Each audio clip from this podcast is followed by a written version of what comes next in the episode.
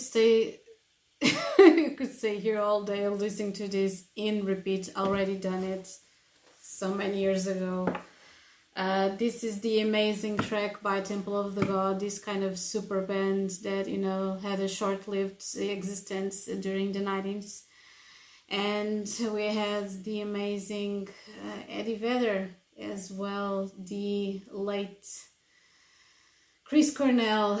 I can't even tell you how sickening is to hear this because, as you know, Chris Cornell um, decided to leave us. Uh, and after that, it was Chester Bennington. So Chris Cornell was was on the verge, you know, was on the verge of was on the verge of uh, celebrating his uh, birthday. I remember this so you know this really. I I remember this quite well because he he died in in May.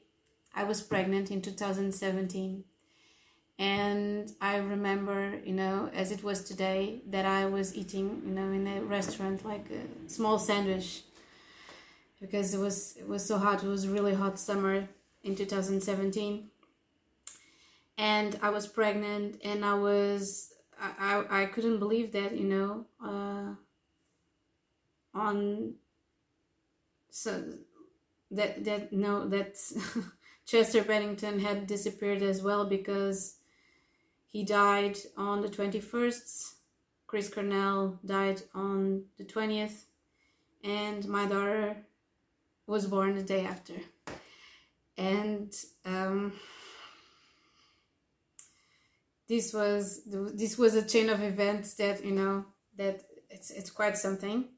Perhaps most people wouldn't know wouldn't you know think of this or even you know in this way, but uh, I grew up with these guys, you know, singing in my ears, so they're quite intimate to me, more than like perhaps most people that I've known in my entire life. So Chris Cornell was a Cancer sun sign. Eddie Vedder is Capricorn. That's the opposite sun, the opposite sun sign, and I think it's delicious. This track uh, that they come together, the two opposites of the coin come together to sing about dissatisfaction, hunger, famine, injustice, social injustice, and things that, you know, they were really a part of everyday's life, you know, back in the 90s. We had Saturn and Pisces that we are going to live uh, we're going to start living Saturn in Pisces from March 20, uh, 20 uh, 2023 until 2026. I'm sorry, I got a little bit choked. So, uh, how am I going to start this? Today, the theme is about Uranus in Taurus. I have some cards on my hand. I'm going to talk about them a little bit afterwards after after talking about Uranus in Taurus. We had Uranus in Taurus the last time during the Second World War between 1935 and 1942. And this was the peak, I think, of World War II. Um, we have been, you know, living with Uranus in Taurus since 2019 and we're going to live with Uranus and Taurus until 2026 so um, there's so much I can say as hang on in there. Perhaps I would start would start with these these lyrics. Uh, I can feel over uh, powerless when my cup is every it's already filled you know but they are farming babies there are people starving. I, I, I think everyone you know in in living in you know first world countries can relate to these lyrics because this is most you know about giving a damn about other people even if we live in privilege and in a comfort zone you know? If we live we have everything that we want. We go to the supermarket we buy something. We have an app on cell phone and bang. Shit gets delivered even even if we, if we don't know if we don't know how or why but we have the sources for it. So uranus in taurus is about moving the way that we connect with resources because taurus is earth. Right now we have we're living under a north node in taurus. It's about trying to figure out because Uranus, you already know this is the rebel, the revolutionary planet, the one who says it's enough. it's the protest. We already had this new moon in Aquarius with so many manifestations in here in Portugal. I think we need to see a little bit more. Um, there's so much, much instability, but we need it to change. Uh,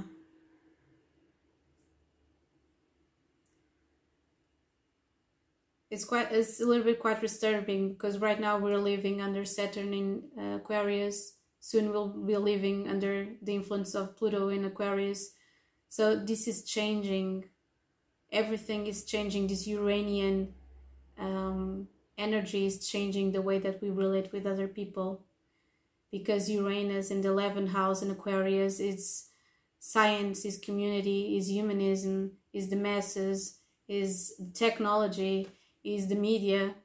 Um, so we're trying to figure out, figure out this this thing before it's too late. Okay, uh, how to respect other uh, the uniqueness or uh, another, how to uh, not feel frightened by it because Saturn is also fear, and Uranus is the way that we can you know turn around uh, turn around events and build something greater for everyone because Uranus is instability, but it is also this turnaround. It, Uranus is it's the tables that are turning. Okay, so when I listen to this, the hunger strike, and think about so many people that you know were fed, you know, forced fed, you know, and were victims of their own circumstances and they only uh, wanted was to have dignity uh, and you know exist. They're they're not expecting you know they're not asking for anything more. They're they're asking for respect. And um, i was listening to this the other day and instantly i reminded of my favorite song by Peter Gabriel, that's Wallflower, was com- was composed by um, and inspired by the International Amnesty uh, because Peter Gabriel was a spokesperson for uh, International Amnesty, and um, the song talks about you know prisoners and uh, revol- revolutionary uh, people that are not you know they are not anarchists they are not connected to anything but their dignity. They are not connected to politics or anything else. They just want their dignity and space to live as you know as such as human beings. So aquarius is this revolutionary force. It forces us to think um, even if it's uncomfortable even if it's shocking, even if it's something that we cannot bear in our conception of uh, things, we have to stop, we are forced to stop and think about it. So, Uranus in Taurus, it's all about resources, not only human resources, but well, the earth, all, all things that are connected to Earth, they are connected to uh, food, they are connected to money, they are connected to um, our comfort zone okay? So our relationship with money is changing. Our relationship with value is changing. Our relationship with what we eat what we air what we spend money is changing okay? And this is quite powerful. I think uranus uh, in taurus it's uh, a red thin line. It's not between love and hate okay? Wait a minute. It's between capitalism decadent capitalism and yeah it's a fine line between it's not a fine line. It's actually capitalism you know in decay. Uranus in taurus is the end of the line. It's the end of a uh, is the end of a cycle of an economical cycle. We already had this square between Saturn and Uranus. It was quite tough. It ended already, thank God. And it, it was the battle between the old and the new, the all things that are old and the conservatism of something and the newness of something. So right now we have to think and be creative because back in 1935 we already know what happened. Here you already know what happened as well because well we had the great depression we had so many horrible things happen you know uh, between dictators and you know taurus is about leadership. This is not aries but it's about you know leadership, leadership consistency. So we have seen so many divas and divos and uh, people that put themselves on a pedestal. Okay, I think capitalism does this. I'm a self-made man or self-made woman, and uh, thanks to money. Okay, and then you have this revolutionary energy that wants to turn things around and you know be a little bit different. So we're dealing with quite strong archetypes of dictators and um, revolutionaries and fools and um, it's it's it's tough okay it's a long way between the south node and the north node it's a long way between sex and power between um, the underworld of power and um, that wants to control the north node that's the earth and resources. What's that song about tracy chapman? Money's only paper only ink. That's it. Paper and ink. If you cannot what does this well money's only paper only ink.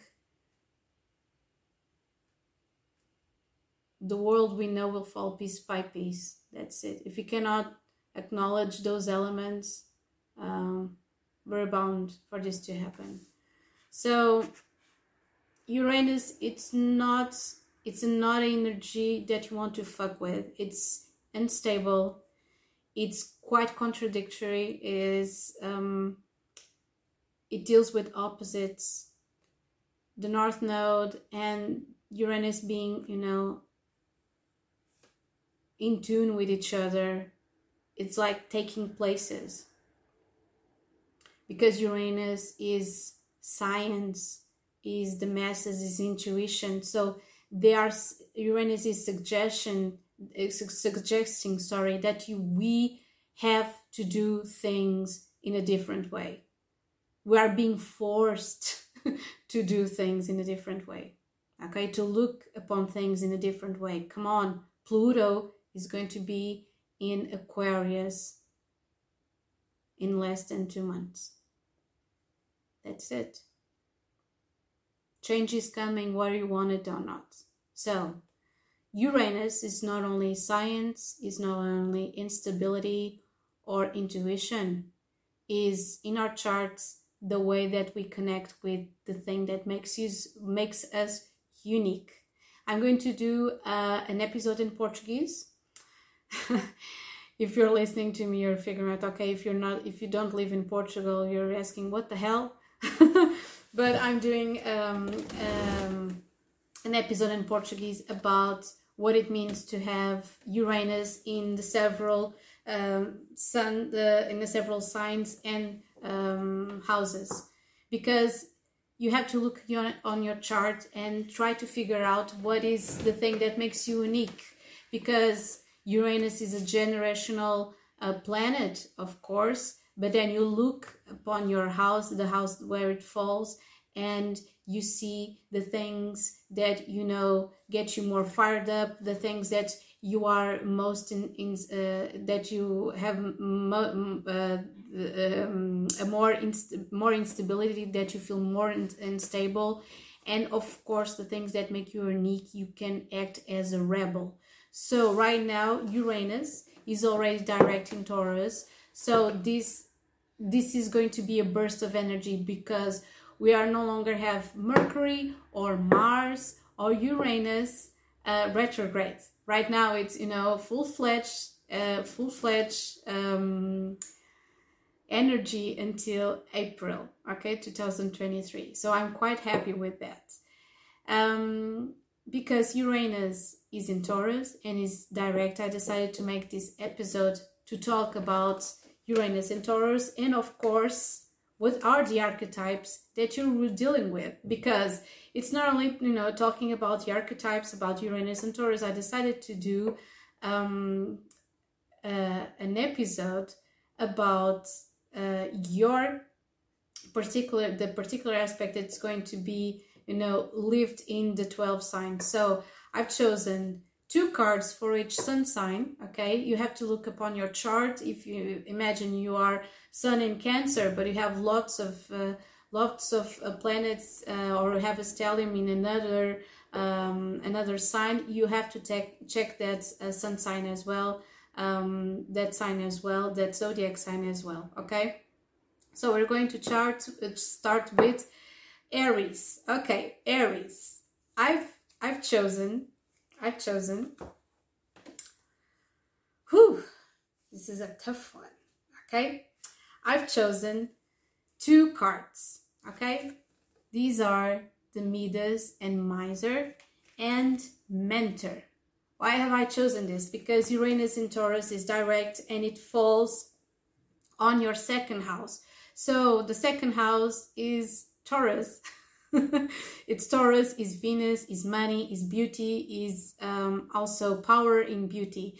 So I think you're going to make a little bit more money or have the responsibility to make more money, or perhaps you're going to embrace a change it, it could be a change in your you know in, fi- in finances you could earn more finances or you actually can earn and lose but you will have more responsibility over this uh, loss okay so you're going to have a right now your role is a, of a leader okay because aries you're going to feel this you know when the North Node changes in 2023 into Aries, you're going to feel this very deeply. And you're already taking up notes, okay? You're you're trying to figure out how you can, you know, uh, make things change and work. Perhaps you're you're trying to, you know, uh, get to a place of being a CEO or start your own business. I think you're going to do that, okay? So you're being a mentor into yourself, okay, and you're trying to figure out how to embrace this change, okay, into your finances, into your world, because you're not going to feel comfortable because the second house, you have to be this. Uh, this entrepreneur, okay? Light attributes of the Midas and miser, entrepreneurial or creative ability to turn anything to gold, delight into sharing life's riches okay so don't try to hoard any money um, or being obsessive over this you know just let go if you have to invest money just invest if you have to lose just lose you know and then you know embrace the next chapter in your life okay so but because what makes you unique is this this capacity to move over you know uh, Aries, they are the pioneers who have these fiery energies like, what's next? What's next? So embrace that energy in you, guys, okay?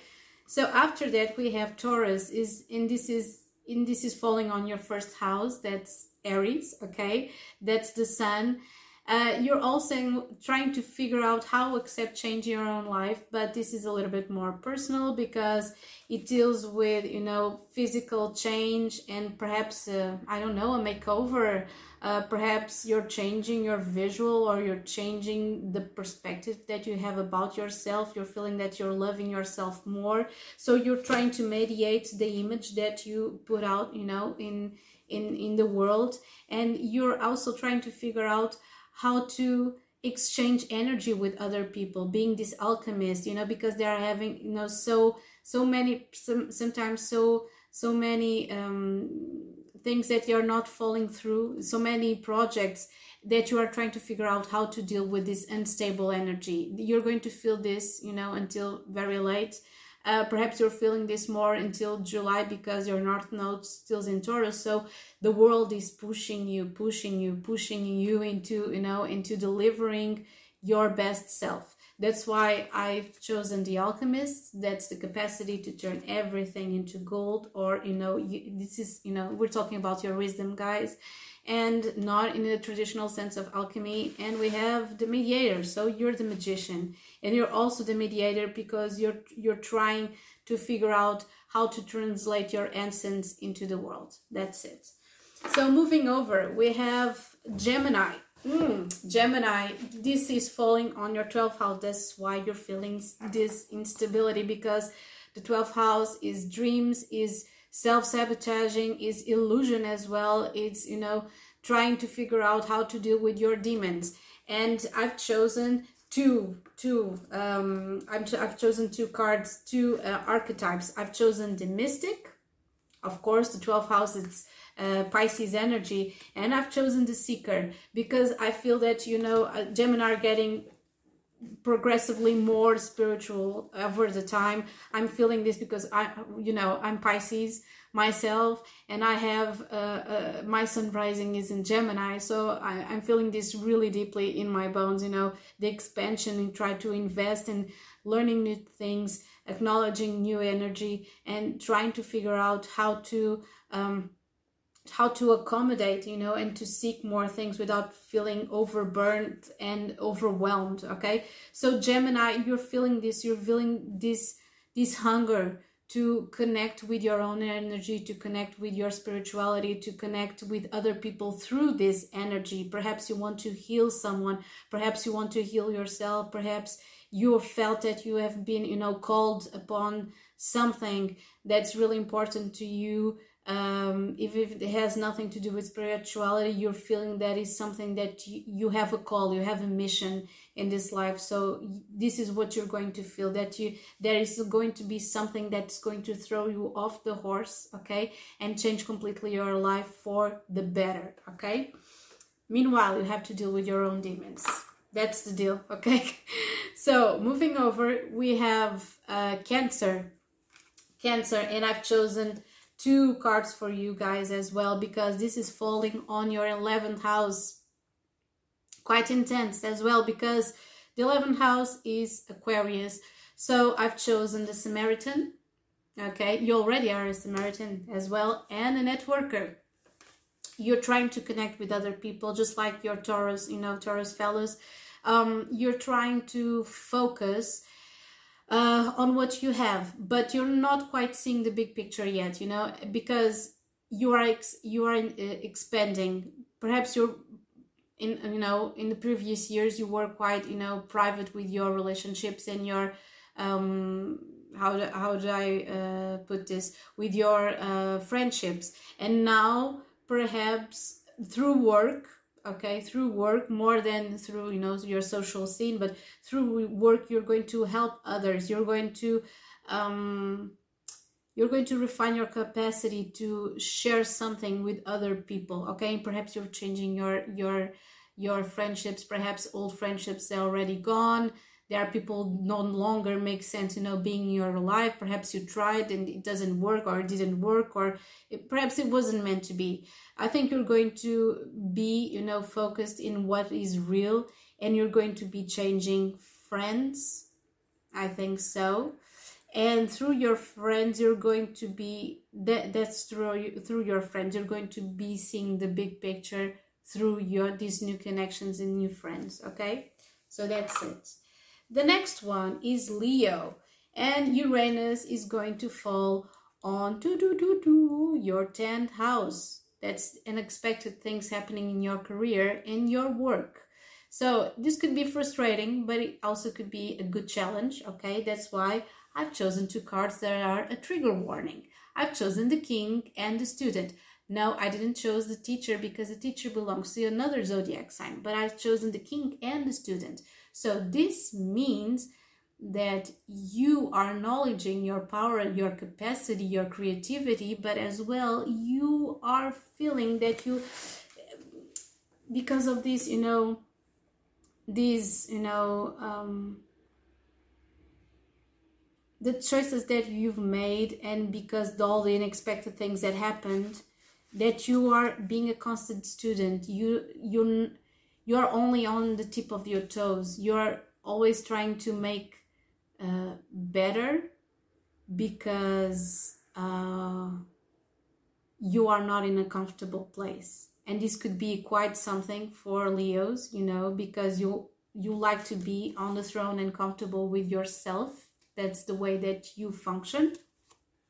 Not not not at all. Not a, there's no harm in that you know i have a south node in the fifth house. I know how you feel. This is quite uh, ironic.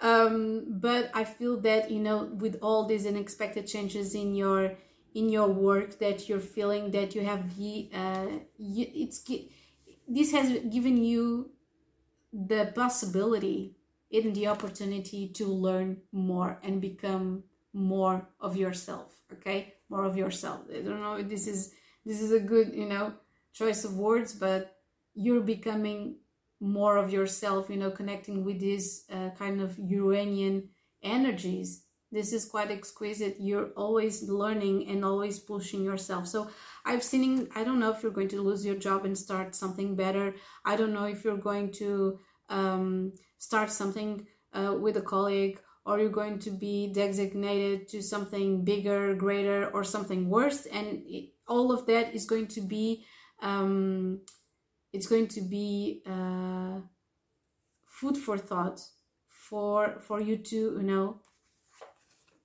be more of yourself with the king. Okay. So the next one is Virgo and Virgo, you're starting the whole new era. Uh, you're completely changing your lifestyle. I don't know, your lifestyle, the outlet, the perspective that you have in your own life, your philosophy of life. I don't know, you have a motto, okay? You're having a motto, and the motto is like, okay, I'm I'm leaving the old, I'm leaving the past. I don't care about the past anymore. So you have become quite a rebel with this. Okay. I'm, I'm choosing this because when we have the energy of Sagittarius that's, you know, having this, the, the perspective or the capacity to see the big picture and embrace this, okay, embrace the instability of, of the energy of the fire, of fire, of the fire sign that we're talking about, that Sagittarius, it's quite like playing with fire but you are doing this very nicely okay? Because you are simply embracing a new lifestyle or trying to um, you're you're you're doing this quite nicely you're rejecting things that you know no longer serve you you are rejecting perhaps i don't know a spiritual system or authority or anger or people that are not connecting with your life. You don't longer feel triggered by this. You simply don't care, okay? You simply don't care. So that's why you have the rebel and then we have the guide because people are seeing that you can really embrace something that's not connected uh, to your core. You are open to learning. It's not like Leo. Leo, it's it's really acknowledging, okay, I have to be the student, but Virgo, no, you're opening your eyes into something different, okay? Into perhaps connecting with the divine. I don't know if you're being, you know, called into something spiritual or a new orientation in your life, but uh, this feels like you're being the guide to someone or a teacher, okay? So embrace that embrace the greatness of it because sometimes Virgo is much more about day-to-day basis doing things in a realistic way okay? This is not ready i'm not ready this is not going to be enough. The ninth house in here in uranus is this boom it's aquarius and sagittarius mixed up together is a revolution in your lives is changing completely the way that you perceive yourself and the things that are around you. Suddenly nothing is so specific or so or so difficult that you cannot do it okay? You are not giving you're no longer giving excuses to yourself you know to do something or not or canceling doing something okay? So that's it. Way to go. Moving over we have libra. And libra you're doing this really tough tough job because this is falling on your eighth house. And what does this mean? This means that you have to destroy something. That's why i've chosen the destroyer okay? To create something if you mainly if you are an artist and even if you don't if you aren't libra has this way of trying to mediate everyone. You have to be the diplomat. You have to judge something and then equalize it you know? But you're you're figuring out a way to forgive something that has done been done to you forgive the past and moving on okay? Because the destroyer is releasing what is destructive. You're not destroying anything. You're releasing what is destructive. You're preparing for something new okay? So the eighth house is scorpio is pluto is the darkness you know which upon you know gives birth to a new life. So this has the power to you know you have the power to build something new but be careful. Do not bring this intoxicated energy into your future trying you know expecting that you can work with it because there are so many creators that are like okay i'm leaving you you know in the past but i'm bringing this destructive energy into the future so i'm going to i don't know create only things about you and talking shit about you and something like that. But it's not. It's forgive forgiving if there's someone or something that still in your life it has you know it has a reason for being in your life. If someone rejected you it's how, how was usually people say if rejection is divine intervention that's it. You dodged the bullet and um and yeah that's why i've chosen as well the pioneer because you're destroying something um, with the desire and the passion to do something completely new okay so for you to be a creator or to create other things in your life. So this has been tricky because this is Uranus, sorry, Uranus, and it's the eighth house. So you're transforming your insights. Okay, it's it's not only a pioneer. You're being a mediator. You're being an alchemist, just like Taurus. Okay, you're being a, this alchemist, and this you're you're you're having the capacity to transform and at the same time transcend your reality and transform what is which is inside of you. So this is quite spiritual as well okay? So the next one is scorpio and we have uranus hitting your seventh house. So this is amazing. I really love it this energy can give you quite a bit instability in your relationships in the long term i know. But nevertheless i've chosen this because in the seventh house you you if you're not in a committed relationship of course if you're single i don't care what's the label that you put in your relationships.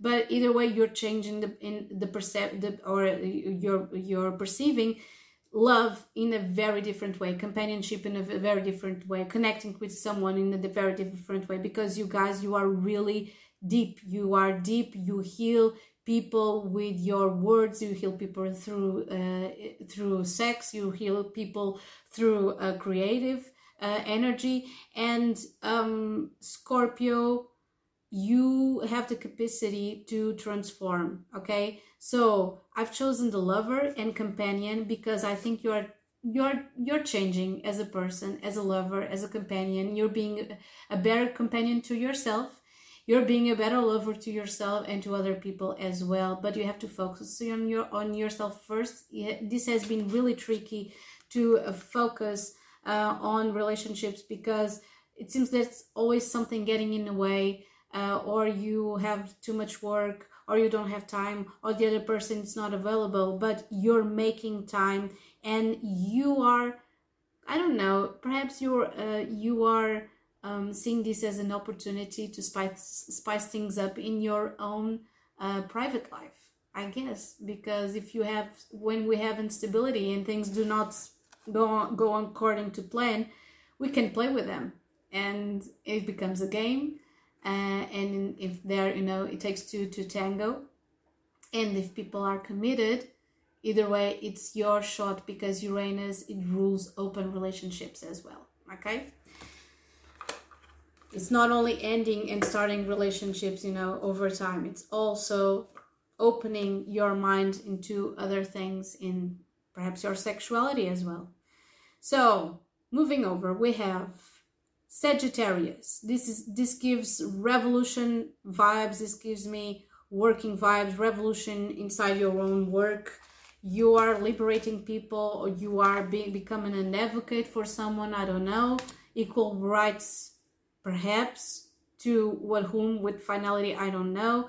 You tell yourself because sagittarius is all about revolution as well as aquarius. You want you want people to feel loved and uh, welcomed. And because sagittarius sees the beauty in everyone else it's just like you know pisces but in the in a different scale okay? It's a mutable sign as well. And this Uranus in Taurus is falling on your sixth house. Perhaps you're having a very, very uh, tough time dealing with your health. Perhaps you're being, you know, sick, you know, from time to time. Perhaps there's something you have to check upon, or you're not, you know, taking care of yourself from day to day as you should be. Perhaps your uh, your work has you have been changing jobs since 2019, a lot of jobs uh, or you're trying to figure out what's your you know what's your professional path but between that you're making um, you're you're trying to take notes and trying to learn and freeing yourself from limitations. So i don't know it depends very much on your uh, age and what you know what's what what is your what phase in you are in your own life. It doesn't it doesn't matter okay? Even if you are 70 years old you want to go to university go for it you know? Higher knowledge is ninth house the house of the father the opportunity the mentor the leader the mystic you know so the teacher. So you're trying to liberate yourself for, from convention. You're trying to liberate yourself from uh, conventions in work. So perhaps you're trying to figure out how to go on with your own work how to have a little bit more stability or you know spice things up from your day to day and feeling less bored i don't know because this has all the components of you know revolutionizing your work your day to day life uh, doing well for other people setting yourself free being a revolutionary in your workspace. There, you have all these these aspects okay? That's it. So you're perhaps you're going to feel a little bit you know instability in your day to day it's usual but you're sagittarius you love it. Okay? So the next one is capricorn. And capricorn uranus in taurus is hitting your fifth house of love creativity romance. So uh, because you know um, right now we have venus in pisces and we're talking about you know communication and you you're having this you know this energy of you know building home for others and investing in things that are close to your heart. I decided to put artist chose the uh, the card artist and storyteller. So i think i figured out through the fifth house that you're going to feel more creative. You're you have been you know feeling more creative since 2018 perhaps you started a new project and until 2026 you're going to feel really creative and creative creating something perhaps with people they're not they don't they don't come from the same place as you do. They have they are younger or older or they're completely different. They have a completely different outlet. They're going to inspire you to be different and create things. And you're going to feel the ability to experience the, experience the same things that, that as them you know? And you know perhaps you're even going to make space for other people to tell their stories but i feel that you are being this person that you know using your talents to help yourself and others in the same way. So this is magnificent. You're doing a revolution and you're being unique through your art and your creations okay? So moving over we have Aquarius. I cannot stress enough how important this is Aquarius because this is your energy and it's falling on your fourth house. That's a house of your home, okay? Home, family, roots, and you you are trying to be a healer in your own house. That's a hard, that's the card I've chose, the healer and the child eternal, okay?